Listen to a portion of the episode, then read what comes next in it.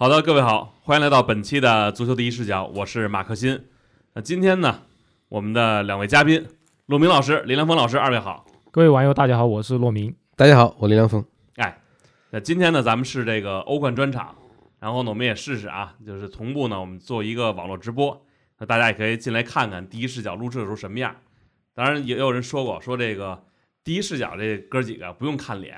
后来想想也没错，咱们这几个确实。就没有任何人，我觉得这个脸能拿出来给大家看看的。马克的脸还不错，马克脸挺好。有这个，我觉得是没有这个必要。你要说看个花样，这个是可以的。我们这是长什么样的都有。但是说你要是想说有必要让大家看看，那就这个我觉得确实必要不大。说欧冠吧，今天这期节目主要还是聊欧冠的比赛啊。顿涅茨克矿工一比零巴塞罗那这场比赛呢，刚才也有人说了，说让聊聊哈维。TV 三呢在赛后啊。对这个哈维提出了一个非常应该说是严厉的一个批评。他说到啊，说哈维的这两年失望多过快乐，无聊多过有趣，借口多过庆祝。我觉得这个说话已经很严重了。这也是在微博上看到一个博主写的，就转发的这一条。而且呢，但今天每日体育就说了一条，说这个哈维是不可动摇的，就谁都不能聊到这个人。虽然这个比赛成绩不好，我想问问二位，就对这场比赛呃有什么感受没有？先说哈维吧，呃，哈维过去两年其实他分成两级，嗯，在欧冠中他当然是不够给力，你两年都是欧冠小组淘汰去打欧联杯，而且在欧联杯中也不给力，嗯，你先后被是吧法兰克福就淘汰了，对吧？所以你并不是一个给人特别理想的一个欧战的成绩。而本赛季说实话，抽签的时候我们就说，今年你还出不去的话。那真的说不过去了。但是现在他哪怕呃输给了矿工，但他现在形势还是很好。他只要主场不输给波尔图，嗯，而且客场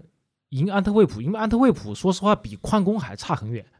理理论上应该小组出线肯定没有任何问题。而正常情况下面，你拿小组第一也问题不大，因为他的相互成绩对矿工、对波尔图，因为他只要逼平波尔图，那么就。对这个矿工波尔图都是相互成绩占优，所以他其实拿小组第一应该也是一个大概率事件。但确实是你说输给矿工这样的比赛，确实会让人感到质疑。其实也不光是哈维这样，那当年矿工呃赢皇马的时候，对双杀皇马的时候，那其他内部也被骂吗？媒体不都是这样吗？他不骂他，他天天干嘛呢？你是输给矿工，你还你你你你不不骂一下，还说你英明神武，那也不会。所以我们也能理解西班牙媒体吧，而且人家媒体这么发达，赛后总有些媒体说怪话，有的人可能说：“哎，我先不批批评你，要等一等，以观后效。”那有的人就忍不住了，冲出来。所以我们也不要因为个别的媒体，呃，这个说了一些怪话就怎么样。但是不管怎么样，我们还是要通过本赛季的欧战来检验哈维。而且最近确实是你说国家德比，你一个小时占优势，但不管怎么样，最后输给皇马了。呃，你接下来打皇家社会，你赢了，但是你八十分钟又处于劣势，对，这场又输给矿工，而且不是说，呃，矿工，呃，完全爆冷，完全靠偷鸡，矿工反击还是打得有声有色的，是的，所以说哈维受到质疑，我觉得也也正常，嗯，还是看他接下来怎么变化吧。但我个人觉得哈维，他现在的打法，就他不追求控制，但你这就会造成一个问题，你其实是跟对方对赌。你好像，呃，你打强队也是这样，打弱队也是这样，这其实有点像拜仁。拜仁，呃，可能大家关注，不管是关注我们节目，还是关注我们体坛家的文章，都会发现，呃，最近提提到他就是跟别人互捅。对，就反正我拜仁的锋线实力强，那我们就呃，到双方打交换呗。那我就靠我的前面的凯恩，或者靠其他的萨内、科曼，我们进更多的球嘛。但你。拜仁是他的锋线实力很强，但你的巴萨现在锋线实力够不够？我们就可以看到，巴萨打皇马也是处于一个你至少是一个小时占优势，但是你好像打矿工，也差不多啊，你这种打法就好像打强队打弱队没有太大区别，就完全跟对方去赌了。这个以前巴萨的控制足球完全不一样。当然，我们也也尊重教练的思路啊，你毕竟世界上不是说所有的教练都一定要把对手我牢牢控制住，这就是。看教练他综合的评判，这个巴萨的实力现在说实话也没有足够拿捏这个对手的这个能力。刚才辛苦骆明老师啊，就有人说，嘿，这个角度看，这是马克辛第一视角啊，因为骆老师一直在自己说话的时候举着镜头朝着我。呃，这场比赛我的一个感觉，真的莱万这赛季我觉得状态就不是特别好。另外呢，就是像菲利克斯呢，就这几场你不能说他被打回原形了吧，但是有点不给力。就那天您上来就一看他的一个右脚的一个禁区里边的机会，就在小禁区边上，那一脚打的那真的是惨不忍睹。我不知道这个林老师看这场比赛以后有没有什么感受对巴萨？现在批评哈维呢，这个他的这个可以说弹药啊，这些媒体有的抢跑，有的可能稍微观望一下，但是呢，基本上，呃，也你也可以说是哈维送的这个弹药，呃，但是呢，我觉得集中在这个欧战上面呢，呃，不奇怪，因为毕竟是巴萨嘛。这个西甲呢，能够威胁到这两家的这个皇马、巴萨的还还不多啊，你也到不了现在像英超这么乱。嗯，结果但是赫罗纳夺冠了，然后呢，赫罗纳这个情况呢，这个就看他们哪一个主力啊一受伤，这成绩就要出问题。那哈维这个是这个现在这个问题这个情况啊，他肯定遇到了一些这个他可能意料不到的一些情况，比方说像这个莱万这个赛季的这个啊门前的感觉呢很不好。那基本上来讲，莱万我应该没记错的话，是四场四场欧冠都打了。但是呢，就有一个啊，就是当这个比赛没打，这个比赛没赢或者打得不好的时候，大家就集集体跑去骂哈维。但是呢，打得好的时候呢，哎，往往就会说啊，这这场球莱万如何如何的，某个球员如何如何，就说这个是这样的一个，就是呃，这个拉踩的这个动作，其实呢不是太公平。就是如果呃你有一个主力，或者是说有一个你的打法里面比较呃要倚重的人，或者是呃你的整体的思路里面非常重要的一个环节出了问题，那有可能造成这个教练呢在呃用人，在比方说我用还是不用，那么我不用的话，我随之而来进行的这个调整，是不是能够有是吧？就勉强用它的这个效果。那有的时候呢，教练他不一定有这个呃准备。比方说，呃，莱万这个情况，他虽然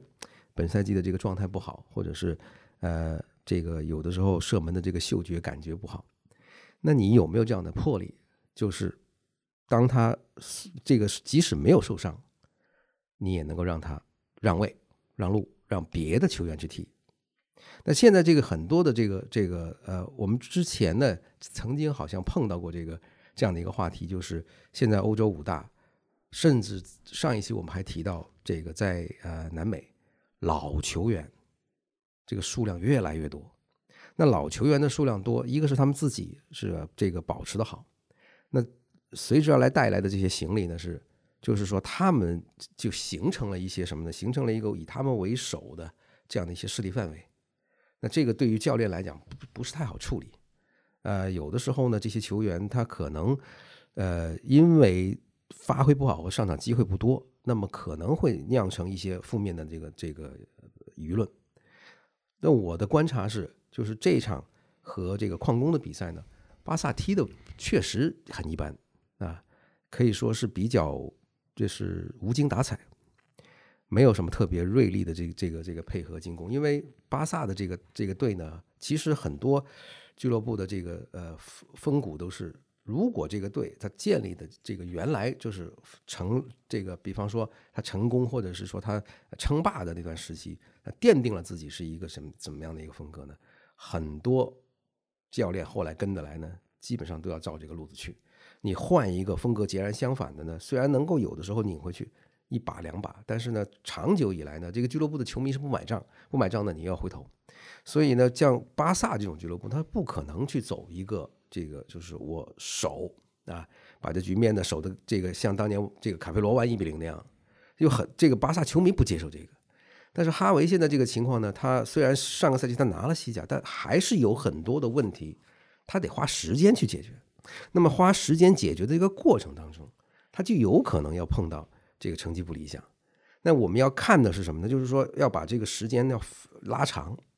那么要看他在很多重要的问题上他是怎么处理的。因为如果一个教练他成功，他无非也就是三件事：第一个就是我这个人的这个业务水平，比方说我这个我主导的是怎样的一个风格，我是希望呃更稳健一点，我还是希望更冒险一点，这是他的风格个人。那么这个风格里面还有涉及到一个，就是我是三后卫还是四后卫，是吧？还是说我是这两个都是这个啊都都能玩得转？那么其次呢，就是这个教练他能不能够这个买或者是培养或者是提拔有这个特别有能力的球员。那这个呢，呃，有些有些教练呢，这个可以说是大部分绝大部分时间做得很好，但有的有的教练呢，可能会在买人上不是太好，提拔人做得不错，培养人不错就是这三块呢，他有他不是每一个人都像瓜迪奥拉，就是面面俱到，都都做得很好，然后到最后就是。这个出成绩的这一块，就是场上你的这个，呃，首先你的这个赛前的第一方案，然后呢，比赛里头打的不顺利的时候，有没有这个备选，有没有应急？那么现在哈维的问题就可能出在什么呢？可能就出在他这个有一些比赛场上的这个应变来讲呢，年轻嘛，他还，因为他是这个呃带这个这这个巴萨的这时间不并不是特别长。那也就是说，在有一些环节上来讲，碰到一些比较资深的教练或者比较这个呃这个出这个出招这个套路不是太常规的这个对手，他可能就会需要一点时间，他们没有反应那么快。所以这个怎么把这个范围拉长一点，时间拉长一点，从从这三个大的方面去看他，如果他大部分的时候得分都超过平均的话，那么也就是说，这个教练大体上面大面上他是。正确的，那接下来他要做的就是把他没有做到的再去修正。那现在哈维现在就是我我的感觉他是处在一个大部分的时候都正确，但是呢某一些地方他可能做的不是特别好。这里边我们一直都要说的一件事情，就是教练的成功在很大程度上是决决这个取决于运气。有的时候有的教练他真的辛辛苦苦一个赛季就毁在那一下，你也没有一点办法，对吧？但是呢，整体而言，我觉得是哈维这个人的是这个能力能力是有啊。那么时间呢，可能会让他的这个能力或者才华呢得到进一步的提高。但是现在来讲呢，处于一个比较可能是属于一个比较滞涩的时候，瓶颈期啊。那么如果我们这个时候就一把就把这个人的东西给他抹掉，是吧？就就去质问一个一个教练，他是不是应该是吧？这个呃，为一些他无法控制的因素负责呢？我觉得是。比较苛刻的，因为还有一场比赛啊，就是多特蒙德那组呢是二比零赢了纽卡斯尔。我觉得最近是不是纽卡斯尔连赢了曼联、阿森纳之后热度太高了？就这场比赛，我感觉就反而没有达到这个大家的预期。当然，我觉得纽卡斯尔能被就多特双杀，我觉得还是挺意外的。我不知道您是不是觉得这场比赛这个结果让人觉得是一个特别合理，或者说特别能够预想得到的？首先，纽卡斯尔也是连续应战。而且之前取得一些酣畅淋漓的大胜之后，他可能是他的动力稍微要削减一点，而且本场比赛也是缺了好几员大将，对吧？你像伊萨克这个前锋不在，包括这个伯呃伯恩他也不在，还有伯特曼也受伤。对对，所以他缺的人还是比较多。另外，可能跟战术也有一定的关系，因为我们上期说了多特蒙德，他跟拜仁，他想一开始想想踢的比较细腻。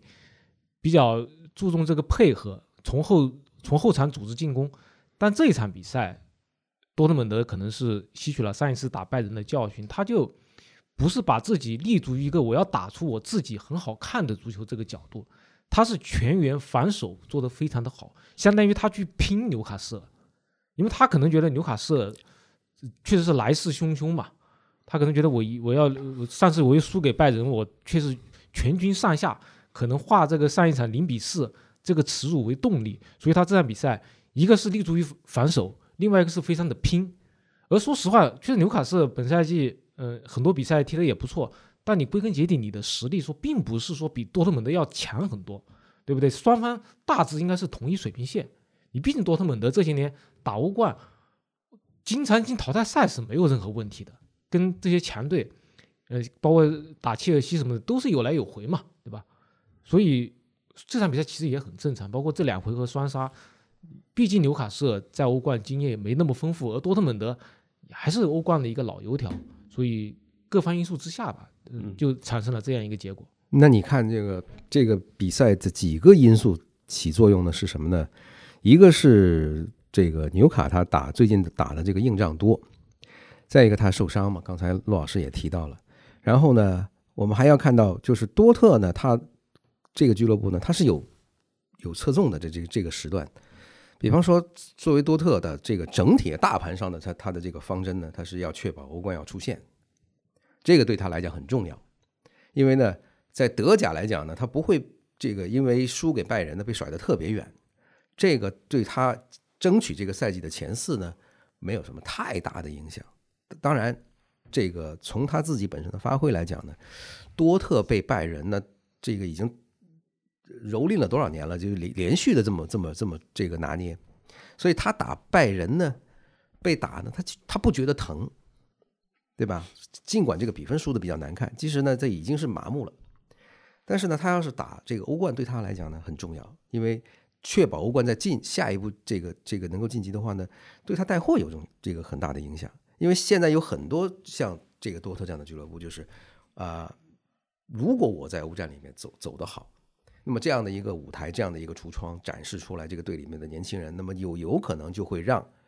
这个下家能够更搞更早的做这个做好准备。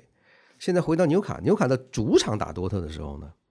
打的要比这样好，但是呢，也碰到一个就是他把握机会呢没有把握住，就像那一次主场输给这个呃利物浦一样，他机会多，把握不住。那把握不住，回到客场呢，哎，这个时候他正好是赶上在这个拼了一场很凶，拼了阿森纳之后，他整个队的这个兴奋度就没有这个周周末的时候那么那么那么那么强。这场比赛的最大的一个给我的一个感受就是，呃，纽卡是非常的。可以说萎靡，就很蔫儿。那你反而是看到多特呢上身体的这个这个次数啊，去主动去跟纽卡去拼的这样的一个场面多。那这样呢会会让呢就是纽卡一个方面他不兴奋，他不兴奋的一个这个另另之余呢，他又被这个多特呢逼得他很紧，所以这个比赛呢踢起来就他就显得非常的被动，全场真的就只有若爱灵通的那一个头球。是对多特是有很大的威胁，大部分时候多特对他的这个这个威胁呢，应该是好几倍。那如果不是因为多特本身呢，他的这个锋线临门的这个能力呢，也不是太强的话呢，这比赛就可能不是二比零。所以呢，看这个情况，也可以说，我们把刚才哈维的那个问题再说一遍，就是埃迪豪会不会因为是吧，对多特的这两场比赛被。被双杀了之后，也招来质疑呢。暂时还没有，因为现在就是埃迪豪在这个英国的这个舆论的这个环境里面呢，依然是得到大部分媒体，可以说是绝大部分媒体球迷的这个这个支持，因为他毕竟还很嫩，因为他这是第一次带队，他以前都甚至都没有进过这个赛场。那么这一次，他经过这样的一次这个教训以后呢，因为多特是可以说多特打的。这个欧冠的这个场次比他吃的饭还要多，所以这个很正常。那么，如果我们在这个时候以这样的就是两个年轻的教练对比的话，如果我们不质疑埃迪豪，同样就是说对哈维也不应该那么严厉。那么纽卡现在这个问题呢，就是他的这个起伏会比较大，因为他这个赛季他树大招风，因为上个赛季呢，他用那种非常体力化、非常硬朗啊、强度极高的这种比赛风格呢，让很多对手呢受不了。因因为他分到了这个组，才被叫死亡之组，所以其实多特对他加了很多的小心。那么以经验压倒他呢，这很正常。另外一场比赛，米兰的主场在先丢一球的情况下呢，是二比一最终逆转了巴黎。呃，这场比赛我觉得大家可能第二天首先发酵的就是这个多纳鲁马呢被人扔这个钞票的这个事儿。我想问问这个骆老师，您觉得这场比赛里边，一米兰的发挥怎么样？第二一个。就大家是不是对多纳鲁马感觉这个心结还是没有过去，或者说这个我觉得是不是那不勒斯这个南方人在这个米兰球迷可能看来就是还是多多少少会有成见的心理，那就是过不去了。我相信米兰球迷永远过不去。其实我看到一个比较有趣的数据，就是这场比赛巴黎对米兰场上为 AC 米兰出场最多的球员是唐纳鲁马，而不是 AC 米兰的任何一个球员，哪怕是现在队长卡拉布里亚，他的出场也还是比唐纳鲁马要少一点。因为唐纳鲁马，呃，确实你要走没有问题。其实呃我看很多人说，那国际米兰那边卢卡库不也这么走了吗？包括斯克里尼亚尔不也走了吗？但卢卡库情况不一样，卢卡库本来就是呃合同就嗯就不属于国际米兰，只是说他在谈判的时候忽悠了国际米兰，而斯克里尼亚尔也是拖拖拖拉拉，而这个唐纳鲁马他不只是拖一次，他此前的续约他就磨磨蹭蹭，那当然也是他那个呃经纪人拉要拉起的作用也不是很好，所以从他的过往，从他的年轻开始，甚至呃不到二十岁的时候就开始在个这个合同上面呃打主意，然后最后让 AC 米兰一个子儿都没有拿到，这确实是让 AC 米兰球迷受不了。所以我觉得本场比赛，呃，圣西罗南看台对呃唐纳鲁马有扔扔钞票，而且是那个钞票上面应该是写的七十一号，这个七十一号是那不勒斯南方对于说这个人可能比较势利、比较自私，反正这个数字就是这样一个鄙视他的这样一个代码。相当相当于中国人说这个人十三呢，或者说说这个人这个这个什么对对对。啊阿阿几啊阿什么的。对对对对，这这个所所以就，嗯，当然唐纳鲁马本场比赛我看表现也还行，但他对 莱昂那个呃倒钩好像呃怎么说呢，嗯做的不是太好。就这场比赛，呃莱昂那个倒钩，我看大家我不知道看了没有啊？就他真的是我看过最慢的一个倒钩，嗯非常缓慢的倒了下去。但是唐纳鲁马不知道为什么没没有没有扑住，这个显显示出他不知道是不是还是被这个看台上的这些呃心理战给干扰了。而具体到这场比赛本身，其实 AC 米兰跟以前踢的没什么两样，他还是以我为主要拼命进攻，只是说这一次他运气比较好。说实话，就是那些创造那些机会都打进去了。但，另外一方面可能跟巴黎这个布阵有关系，因为巴黎恩里克这个人，你看他上一次客场输给纽卡斯尔就被认为是四二四，就这个人他还是可能沉迷于想踢出我自己的东西来，他不是想我要去限制对手。但这样的话，就可能就有利于 AC 米兰的发挥，因为 AC 米兰，你看他呃德比呃被国际米兰关了五个，或者说呃打尤文的时候被绝杀，他都是说被对方限制住了，他踢进攻，对方就限制住你，对方踢反手。而巴黎恩里克他不会这么干，恩里克你看在西班牙队也是这样，包括来了巴黎也是一样，就还是想踢出我要控制足球啊，我要先踢得很好啊。那么意味着他的其实防守中场防守能力就不足。你看，就一个靠一个乌加特，对吧？靠一个埃梅里或者维蒂尼亚，他们的中场防守是不够的。这个时候就你看 AC 米兰，嗯包括莱昂啊、特奥啊，就畅通无阻。所以说这方面可能也有利于皮奥利踢出他的这个攻势足球。当然这场比赛我还最后提一个细节，就是皮奥利，就皮奥利最近这个也被 AC 米兰球迷嗯骂得很惨，对吧？就有有点像滕哈赫，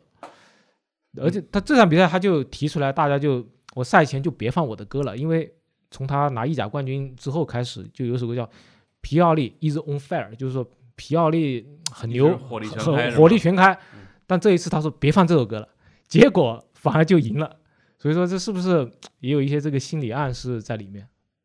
这个有这么一个问题啊，就是这一组说到巴黎这块儿吧，就是之前都觉得你看这队全是毒瘤，因为都能找老板去，无论是梅老板在还是内马尔在，这跟姆巴佩就这么说都搭不到一起。现在这哥几个都走了，都不在了，就剩一姆巴佩了，这队怎么还带不动呢？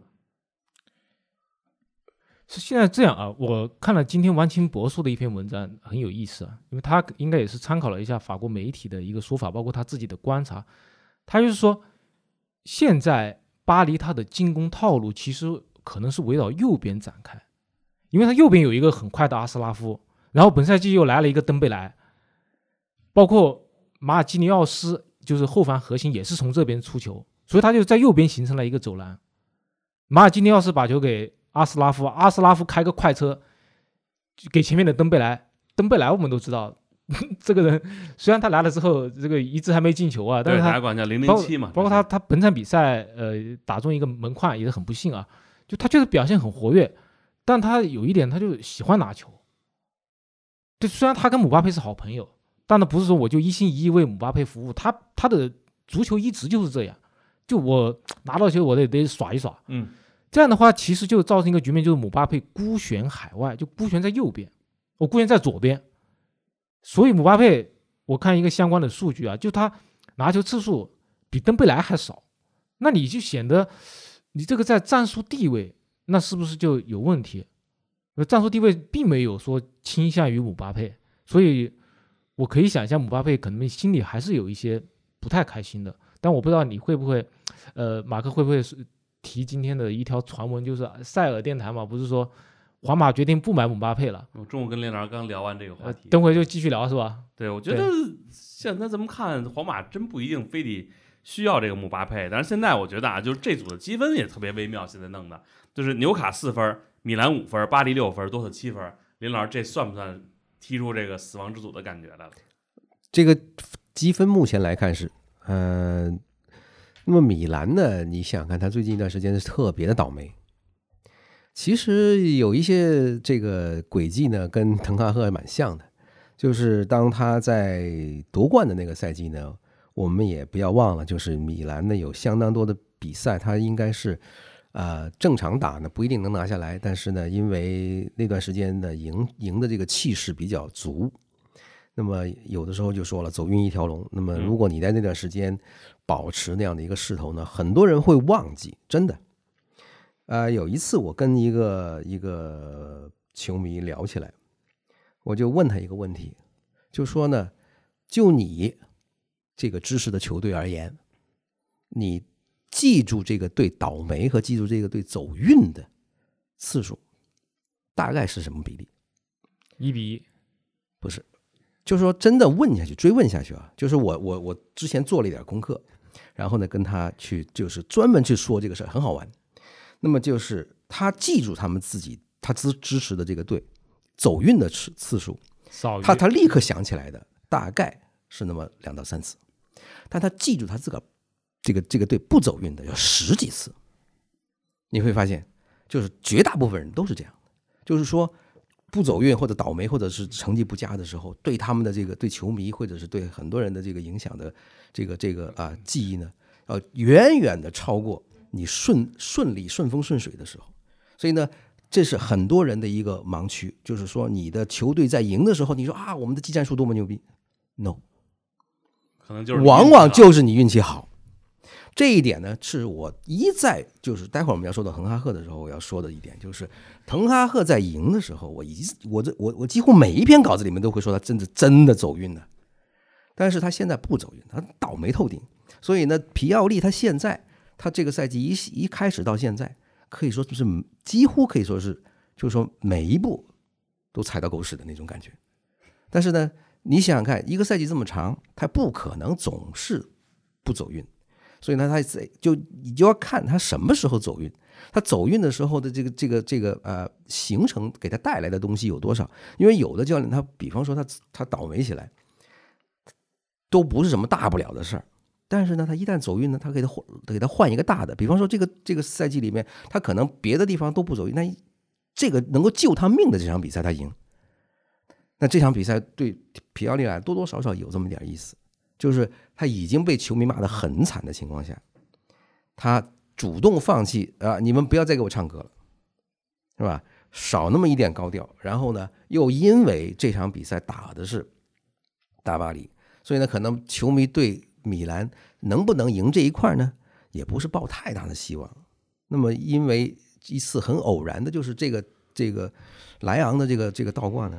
其实我更觉得。这个唐纳鲁马是被前面的那个队友呢，这两个两个人晃了。对，就是我认为你拿到这个球是毫不毫这个毫无压力的，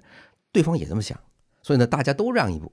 结果让一步的情况下，就是是这个慢动作的这个倒钩就进去了。那这个事情一旦发生，就立刻在这个后防之间，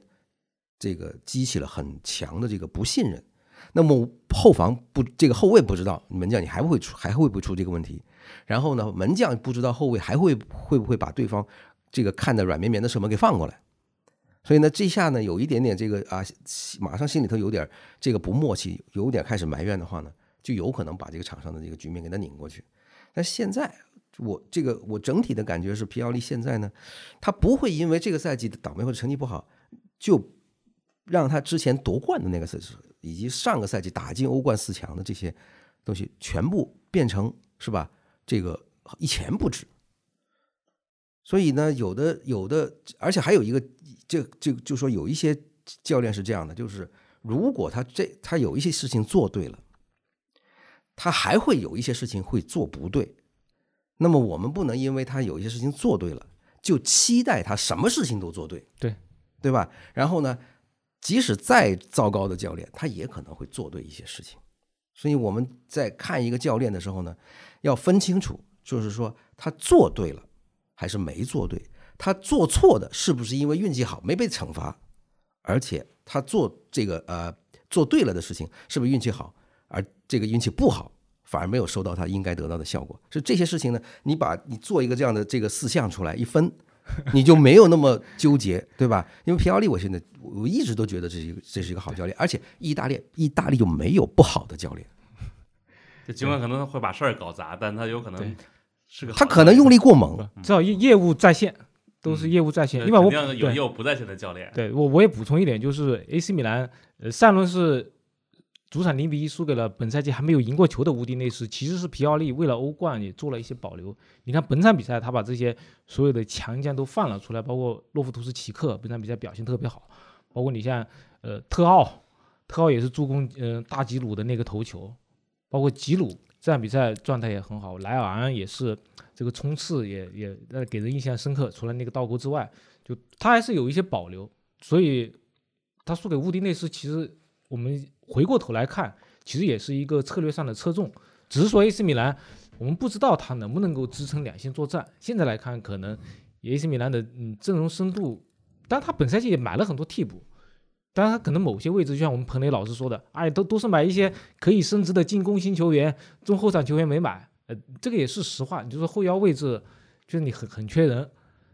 嗯，所以现在来看，AC 米兰可能他有可能，我先把这个死亡之组给保了，万一死亡之组我出不了线，那我回过头来再专攻意甲联赛。所以大家对于皮奥利的战略选择，其实也是可以多理解一下。还有呢，就是有一些俱乐部呢，它是一个。比如说他带货属性的，他打欧冠就会积极的多。那么，如果在欧冠里面的成绩持续走好的话呢，那像刚才就是彭雷提到的那个问题，就是他买的这些个可造之材，就可能通过这些比赛呢升值。那这个问题我们不要忽略。对，刚才啊，本来想后边聊聊两个提前出现的曼城跟皇马，但没关系啊。我觉得既然大家都这么疯狂的。去 Q 这个滕哈赫了，咱就先聊这场比赛。哥本哈根四比三曼联，就二比零领先，然后最后给打回来了。而且看了一下战绩，曼联居然是一胜三负，就这个在小组赛里边这成绩真的挺辣眼睛的。呃，这两位谁先说？朱老师先说说，然后再让林老师补充。我抛砖引玉吧。啊，呃，这场比赛确实是，呃，您这底是抛玉引砖，呃，抛抛砖引滕哈赫。对对，抛玉引砖，那个林老师的砖在后面啊，准备准备拍给滕哈赫。我我个人就看这场比赛，但曼联确实有点运气不太好。你说本来形势大好，结果拉什福德那一张红牌，但拉斯福德那张红牌，我看赛后英国媒体也是有一些分歧。反正曼联民宿肯定都说不应该判啊。但是也有个别的民宿说判也没有问题，嗯，因为就看拉斯福德那一下是不是有意，是去抢自己的位置，不小心踩到，还是说他虽然是去抢位置，但是也还是存在那么一点小小的故意，但这个我们就不深究了。呃，说到滕哈赫在这种情况下面，我突然又想起我们之前说的穆里尼奥，穆里尼奥他就是在这种。极端的情况下面，你就像那场做克诺坎普，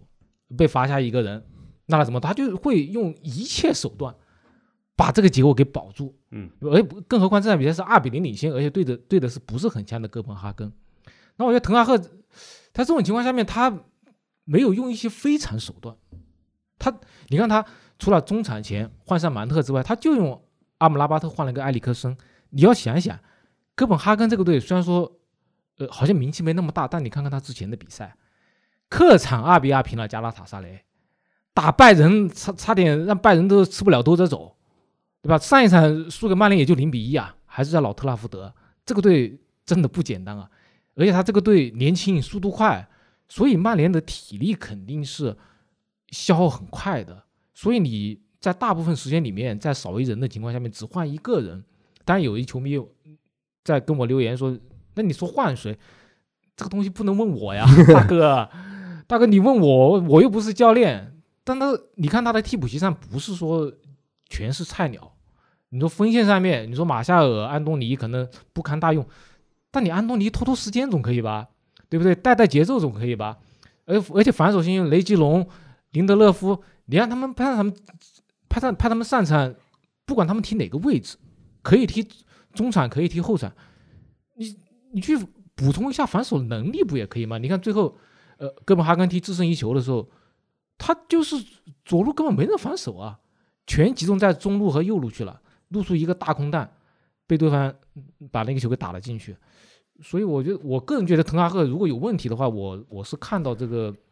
他还是应该多上一些这种替补球员，保保持住体力。其他的我就看林老师的专要来了啊。对这个，因为当时我记得还说。就当时那比赛解说也说了，说这种情况下，就你领先，但你少一个人，其实是最难踢的，你的这个压力是特别大的。呃，就刚才骆老师说呢，这个场面啊，换了给穆里尼奥呢，那他一定很舒服，嗯，因为他对这样的一些场景呢，他准备的最好，因为他知道，就是一首先呢，就是说有很多的教练呢是非常善于领先。他即使这个以多打少，以以少打多的情况呢，他仍然有很多的预案，他知道怎么办。但是呢，你看滕哈赫的这个问题呢，他现在呃，他不只是这个场上的这个现在用人的这一块儿，他让人觉得嗯，好像这个特别的呆滞。他最大的问题就是一再说的一个问题，就是呃，他现在被迫要用马圭尔。和麦克托米内，马奎尔差点最后给你来一绝平，那外就是说呢，啊，就是说这个这两个人呢，可以说这段时间一直首发的话呢，曼联的这个这个呃场面呢都很被动，踢的，就是说当然不是说他们俩不不上的时候曼联就不被动，只是说这两人就是因为有进球的这个缘故，所以他们暂时来讲呢，好像滕哈赫变成一个什么呢？就是被好像一种欠他人情。是吧？被迫要用他们两个人，但是这两个人呢，可以说在很大的程度上是曼联的这个防守如此的脆弱的一个一个根源。那么马圭尔呢，他在可以这么说，在曼联的几年呢，特别是最近的这这个一两年呢，呃，你已经看不到他，已经看不到他这个在当年莱斯特城的时候，是吧？还能够引起这个曼联的这些大俱乐部的兴趣的这样的一种发挥。啊，就更不要谈他当年在赫尔城的时候，是吧？让人觉得眼前一亮那种感觉。他现在的这个这个呃场上呢，是一个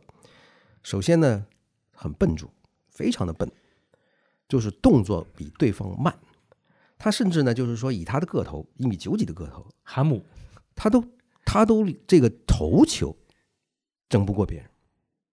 而且上个赛季打这个欧联的时候呢，就就是被塞维利亚淘汰呢，他还被别人的头球砸到他的脑袋上进去，对吧？那么首先呢，这个一米九几的这个人呢，都没有制空力，没有制空，这本身来讲呢，就已经让人觉得你这个已经不好说，你到底是态度问题呢，还是你的能力问题？是那这个我们看他在这个比赛里，他呢有这个有有那么几个进这个进球，就是他。球从他的头顶飞过去，他不单只是没有，就是说他没有，他没有这个提前的这个起跳的这个这个预判，他甚至在这个球来了以后呢，他还把这球让过去，就是最后这个呃倒数呃哥本哈根倒数第二个球，就是打到后点，那么对方的这个这个进球的球员呢，抢在达洛之前把这个球打进去的这下，这球是从他头顶过去的。那么，当然，就哥本哈根的这个这个传中的这一下呢，其实啊，他有那么一点心思在里头，就是可以看得出来，这个教练呢，花了一点功夫，在怎么样去抓对方的这个中卫。这个时候呢，这个能力啊，或者是说这个各个方面的不足上面来讲，花了很多心思，就是当这个球在外围，在高球进入曼联的这个这个这个门前的时候呢，经常会有一个人呢替争顶的这个这个队员挡掉马奎尔，就挤掉他。那这一幕呢，这就在之前的这个曼彻斯特德比的时候呢，已经出现过了。就是当曼这个曼城有任意球的时候呢，就会有一个人呢故意的站在马奎尔身前，把他挤开，不让他就是就是说废掉这么一个高点。但是马奎尔呢，这个这个他的这个防守呢，又在几乎可以说就是他频频在这一块儿，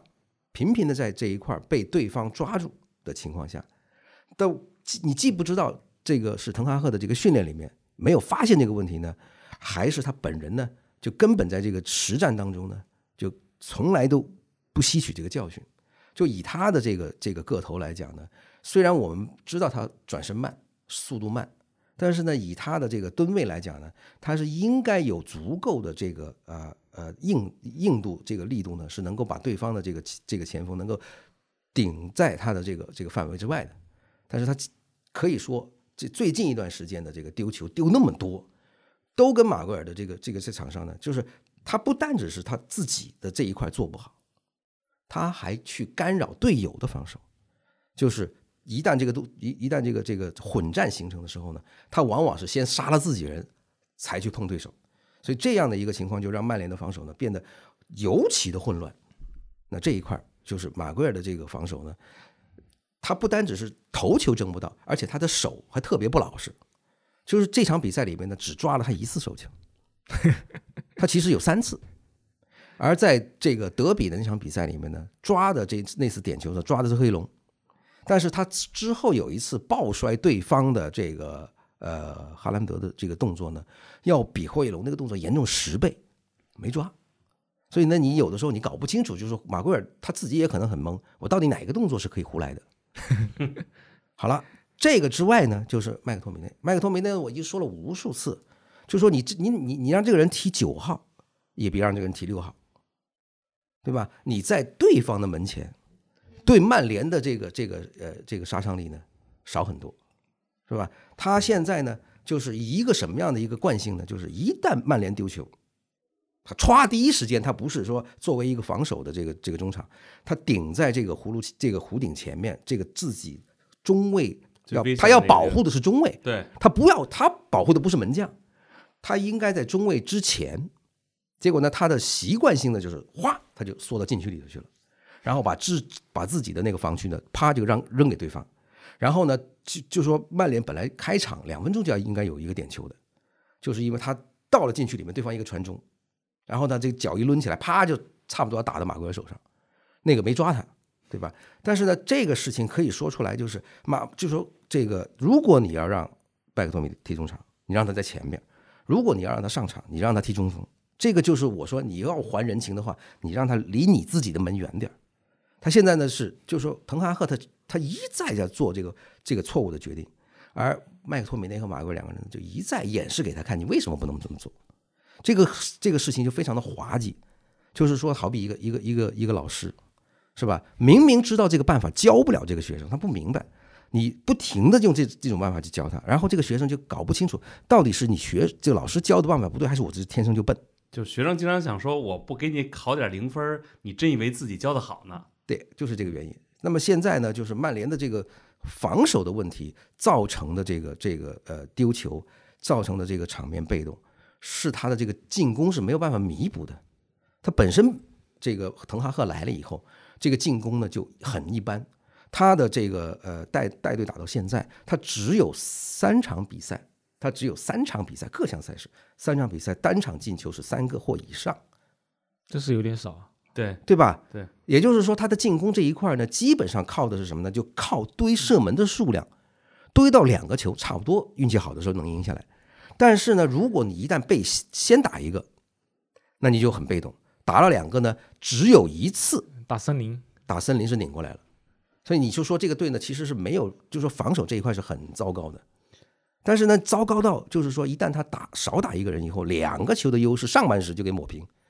那这个就是教练在临场的上面来讲存在一个很大的问题。就是刚才骆老师说了，你说换谁，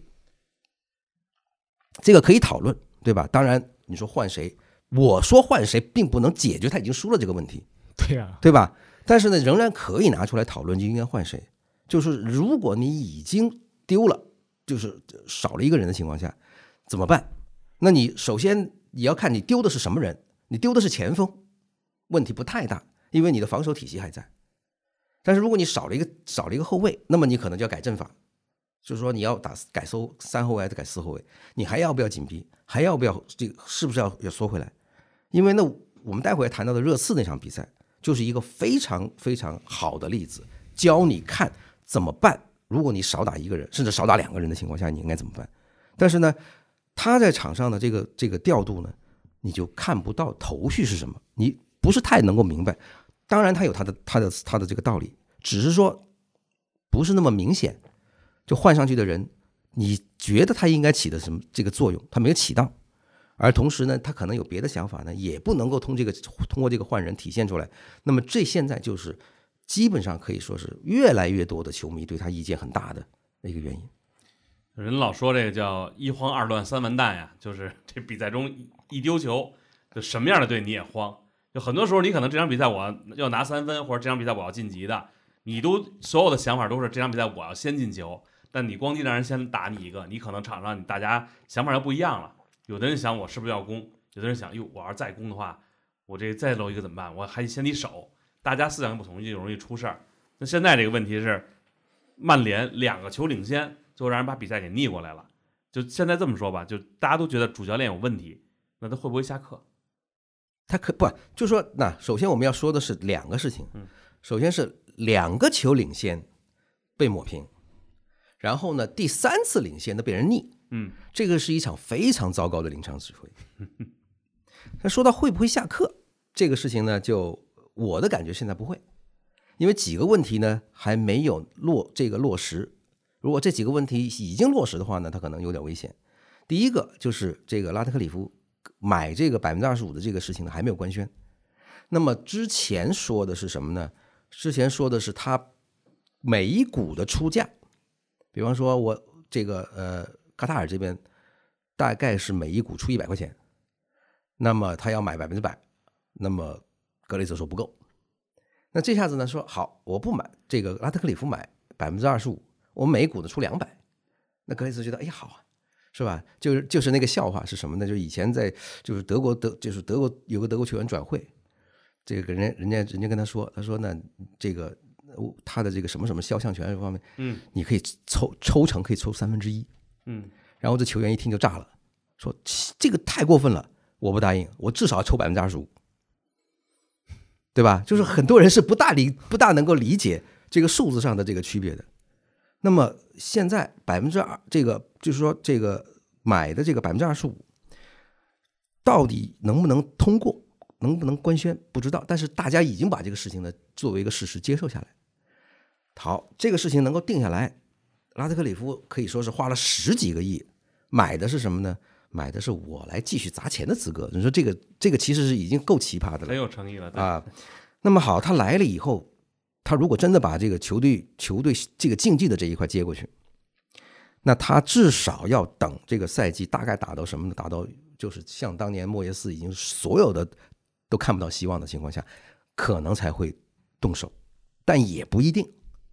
是吧？因为现在这个这个俱乐部里面存存在的这些问题，有有一些是滕哈赫自己个人应该要负责的，但是呢，有相当一部分呢，他不大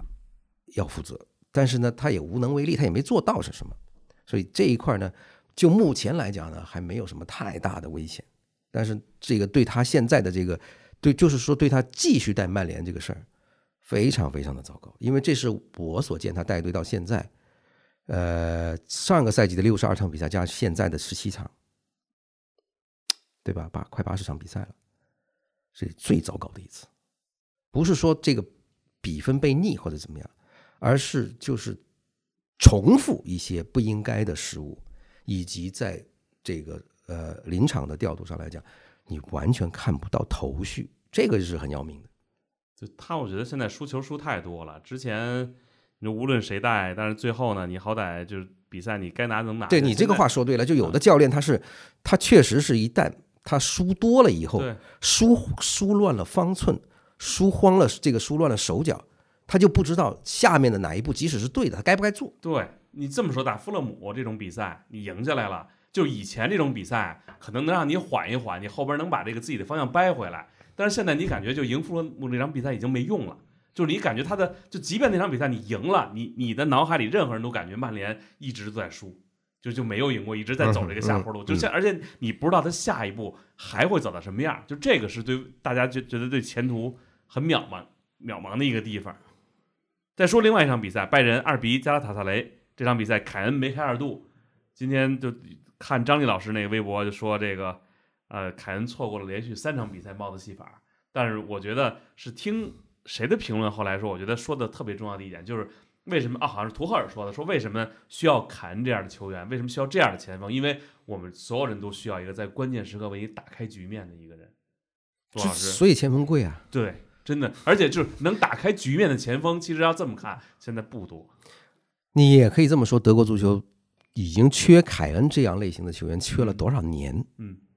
对吧？也就是可以是说，德国足球在最近的这个从啊一八世界杯开始到现在，嗯，他一直都被这个呃，你说缺什么呢？呃呃，缺沃勒尔这样的，缺克林斯曼这样的，对吧？这个克洛泽，克洛泽甚至缺戈麦斯这样的，就是说你现在就是哪怕当年你就我我最记得零六年那次这个呃，当时是呃我不记得是呃上海的球迷，当时是这个在上海的一个四角赛里边，就是马竞、鹿岛鹿角、这个曼城和这个上海申花。什么年月的事儿？零六年，零六年，我记阿圭罗跟着马竞来的啊。然后呢，那一次呢，上海球迷。就在场上说这个谁谁谁是水货的时候，举的例子就是曾经在申花踢过球的杨克啊，就是他杨克这样的人他没有。那你在想，就是德国足球很多问题出在什么呢？就是说，呃，你说他踢得很糟糕，他不是；你说他完全被对方摁着打，他也不是。他就是这个机会造出来，他把握不住，结果对方打这个机会出来打打进去了，所以大家一个劲儿在在问啊，到底是。你你你想想看，你没有一个凯恩这样的人，那很多时候你就会被对手打你个措手不及。而过去那么多年，就是德国足球特别这个辉煌的年代，辉煌在什么地方？他就是有能进球的人。对，球就是我们小时候看看球的时候，这个老球迷有一句话，就是德国的传中传过来就有，那传中比英国英这个英格兰的球队好多了。所以这一块你也可以说，就是德国足球可能是学歪了，也可能是在人这个人才培养上面来讲，出现了一个非常大的一个一个一个一个断层。这个是，就是我为什么对这句话印象特别深呢？因为就打开局面这个四个字，我好像很久没有听到了。但是之前我觉得以前就是倒退二十年看球，这我都能说倒退二十年看球。那时候我觉得真的打开局面的人有不少。骆老师怎么看这场比赛？呃，刚才说了，凯恩。打开局面，然后是再下一城，非常的关键。呃，其实刚才说到德国的中锋，哪怕是现在唯一能用的菲尔克鲁格，其实作用也是很大。你不管是像对这轮班多特蒙德也是战胜了纽纽卡斯尔嘛。而且我看看世界杯，菲尔克鲁格虽然说他不是稳定的主力，但只要他上场，就是能够给德国队。局面为之一开，你毕竟在锋线里面有一个禁区里面有一个支点了，就菲尔克鲁格他也是非常重要的，呃，所以凯拜仁买凯恩确实是非常的划算嘛。虽然说高达一亿，但我们现在来看，这个一亿花的真的是呃不那么贵。您现在觉得打回来了吗？这身价？你当然你不能说亏了吧？那肯定说对吧？你要说。看你以什么标准？你如果真的以冠军来衡量，那是不是要拿到欧冠呢？或者说至少你进欧冠决赛？自从这个角度，那当然是现在说还早。但你从他的效率来看，就大概率，我觉得应该是收回来是没有问题。至而且至少是以现在的表现来看，应该是非常划算的一笔买卖。另外，就是我说这场比赛啊，呃，抛开拜凯恩的两个进球，但你确实是看到拜仁又跟。上一场一样，就是其实加纳塔萨雷也有很多机会，就我们刚才说的，这个可能现在图赫尔打了一种互捅式的足球，反正我的前锋能力强，嗯，那么我就跟你互捅呗，我也给你很多机会，因为拜仁呃说过很多次，就他的控制能力没有那么强，因为他也没有一个很好的六号位球员，他就跟对对方互相交换反击、交换进攻，所以我们看到他不光是被曼联进了三个，后来打哥本哈根，然后打加拉塔萨雷两场比赛，他都丢了球。但这场比赛还有一个名场面，大家应该都能看到，就是呃拜仁二比零二比零领先之后。呃，加加拉塔萨雷一脚长传，结果是两个前国安的旧将，嗯，呃，巴卡布甩开金敏哉，为加拉塔萨雷扳回一球。就是这加拉塔萨雷其实名将还是挺多的，对吧？这也就是说，拜仁他跟以前不一样。就我们观看记录啊，说拜仁小组赛应该是十六多少十六场连胜还是多少多少场？跟但跟以前不一样，其实拜仁之前我们看他其实打得很稳的，哪怕是跟国际米兰、巴萨这样的队分在一个组，你会觉得非常放心，而丢球也不多。但现在他是跟对手互爆，这从场面上来看踢得很过瘾，就是你哪怕拜仁打哥本哈根都踢得这个荡气回肠，扣人心弦。就他别看比分二比一，但双方的机会特别多，这场比赛。对啊，对啊，特别热闹。对对对，所以说好看，好看确实是是好看，但是呢。呃，只能说是打这个级别的对手没有问题，甚至打多特蒙德都没有问题。但未来你要拿欧冠的话，这样行不行？举个例子，你碰到一个逼抢特别凶狠的曼城这样的，嗯，他完全靠这种前场的逼抢，把你那个所有的出球线路都封锁的一干二净，那你怎么办？或者说你碰到另外一个像比利亚雷亚尔，那年他不是欧冠四强哦淘淘汰拜仁进入四强吗？嗯，他就软绵绵靠控球。把这个路线全部给堵住，你怎么办？是吧？两两种思路，比利亚雷亚尔是屯屯兵后场，曼城是前场逼抢，或者说又碰到另外一个跟你一样也也是中间能力很强的，那你就跟对方赌命。所以说这个，呃，接下来拜仁是顺风顺水，但是未来图赫尔会不会把他这种互捅式足球来一个升级呢？那我们也也未可知吧，这接下来继续看。反正拜仁的本赛季的球应该好看。我看哪怕是中下游球队，都觉得我跟拜仁是不是也有一些机会啊？我跟你逼抢你啊，我就给你抢啊，跟你抢啊！哪怕我真的赢不了你，但也让你呃手手忙脚乱，嗯，对吧？那其实拜仁可球可看性应该是比以前好。以前那都不给对方希望的，那那有什么意思呢？那一开场半个小时二比零、三比零，那那就换台了呗。那打卡下班了。呃，打卡下班。本赛季拜仁球至少很好看。嗯，曼城三比零青年人，然后呢？这场比赛很轻松啊，而且曼城四战全胜，十二分出线。另外，皇马三比零布拉加也是小组第一，提前出线了。我想问问骆老师啊，今年要看这个情况来说，今儿中午是跟林老师吃饭的时候是说，就说如果今年冠军保不齐皇马、曼城再给你来一下子，您觉得今年冠军有可能在这几个队里产生吗？反正我们相信科学，相信相关公司的指数来看，就是曼城还是第一，然后接下来就拜仁、皇马。确实是你说其他队可能还是明显要差一些，都有各种各样的问题。所以现在来看，应该也就这三家，嗯，对吧？曼城当然我们也要看德布劳内恢复情况怎么样，或者说到时候伤病情况怎么样。因为我们看到那年其实曼城被皇马淘汰，而且是被皇马一个神奇的逆转，一个原因也就是他的伤病刚好那段时间比较多，不管是德布劳内身体没那么好啊，或者说是沃克受伤啊什么的。所以我们就看明年春天这几个队的情况吧，他们的伤病，或者说他们刚好在那个点上，在不在那个点上。所以，呃，现在来看，就这三家的优势肯定是没有什么问题。对，林老还看好一巴萨呢，我现在还看好啊，还看好巴萨是吗？加上巴萨，啊，预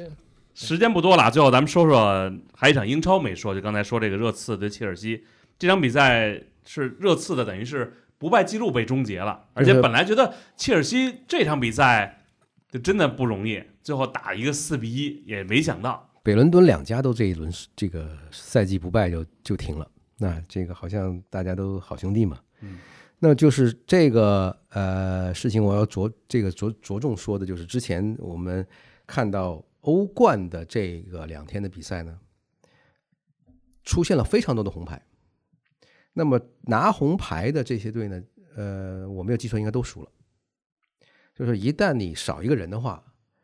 就踢得非常就很这个确实是场面被动，而且呢，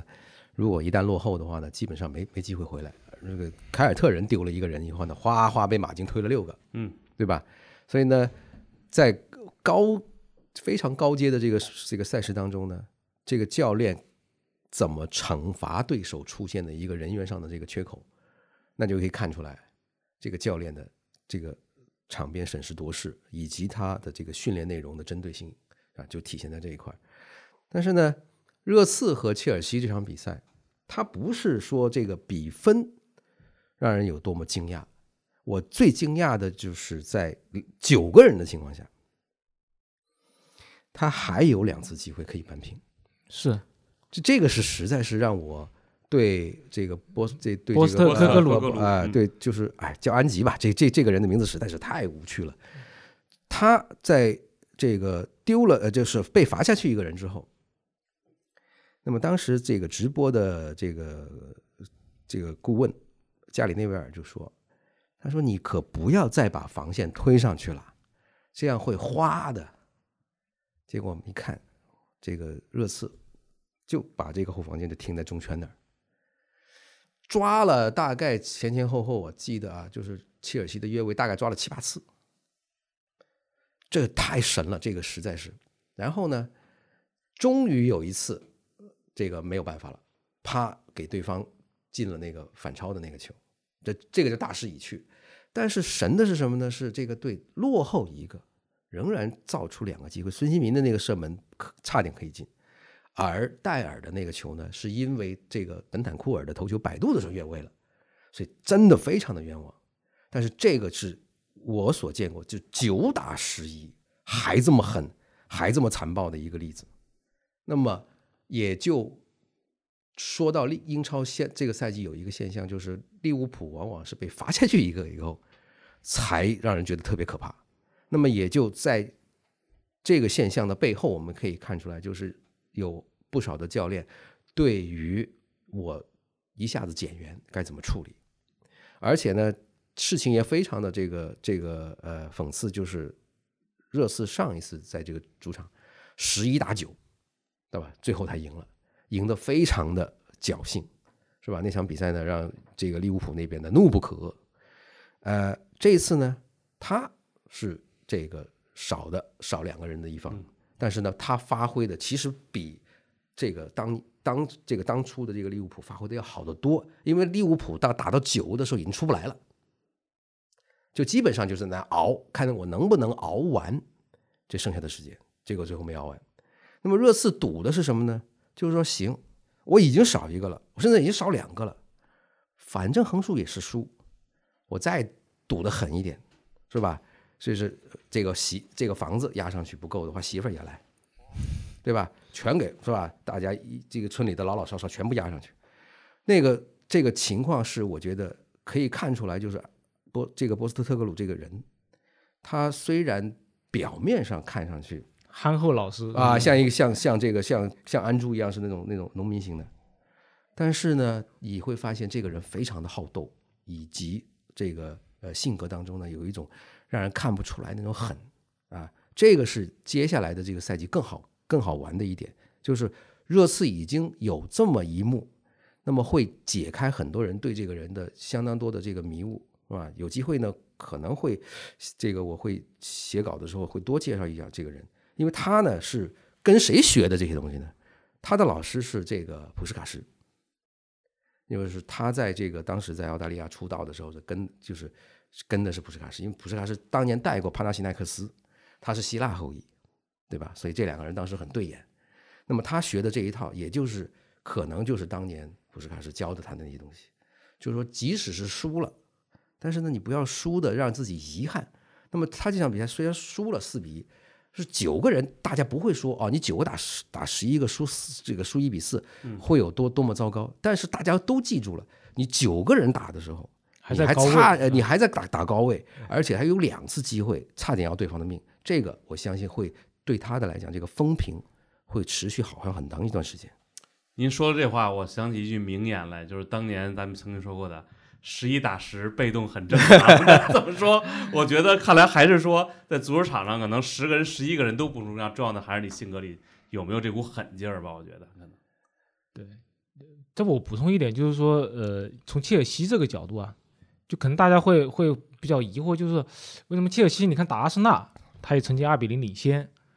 是吧？而这场比赛不管怎么样，虽然说可能嗯、大家更加记住更多的是波斯特科格鲁这种非常大胆的战术，但不管怎么样还四比一赢了。但为什么打布伦特福德又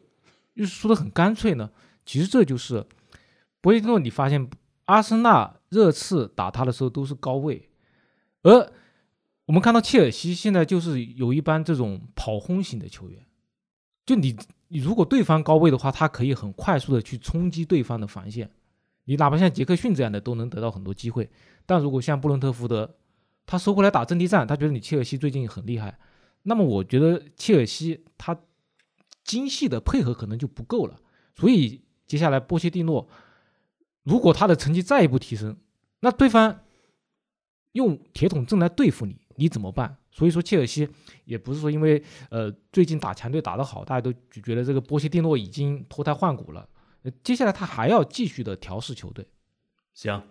那今天这时间差不多了啊，我看看一个小时多一点点。然后呢，咱们也是聊聊欧冠，但上周的这场英超也没聊，然后今天也补上了。那后边呢，咱们下周一咱们接着聊这个周末的比赛，然后之后国际比赛日啊，到时候也可以看看啊，是不是聊聊这个，看看中国跟泰国的比赛结果吧。啊，希望能有一个好的结果。然后呢，今天呢，感谢各位的收听，也感谢各位呢，啊，在这个聊天室里边呢，跟我们来说话。以后看看啊，就如果大家在这期间提问，到时候看能不能慢慢的也跟大家有一些互动，行呗？那今天的节目就到这儿，呢感谢各位的收听，也感谢二位老师，我们下期再见。再见。再见。